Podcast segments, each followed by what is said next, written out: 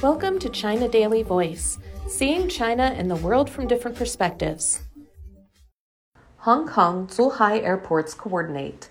A new policy simplifying immigration for international travelers in the Guangdong, Hong Kong, Macau Greater Bay Area will create more business opportunities and promote the coordinated development of airports in the southern region, according to officials from the GBA.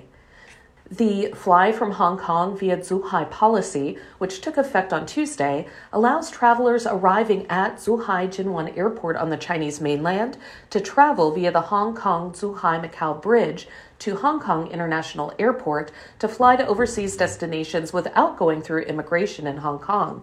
The same service applies in reverse, with people flying into Hong Kong from overseas being able to transfer to mainland cities via the HZMB and Zhuhai Airport without the need to undergo Hong Kong immigration procedures.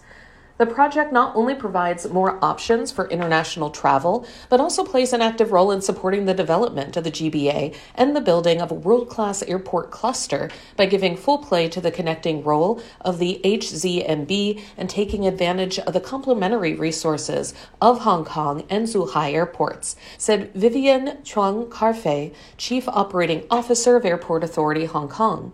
While Hong Kong International Airport has direct connections with nearly 200 international destinations, Zhuhai Airport has air routes with nearly 90 mainland destinations.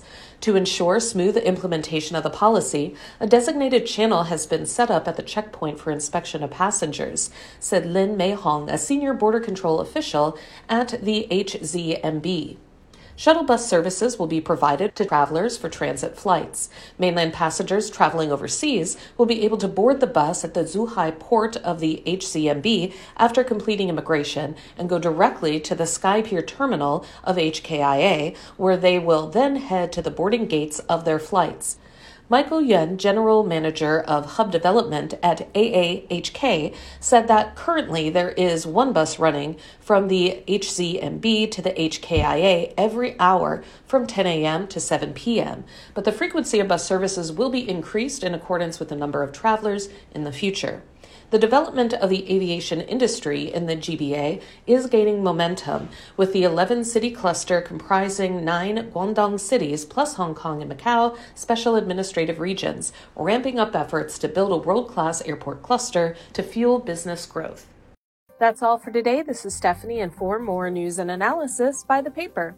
Until next time.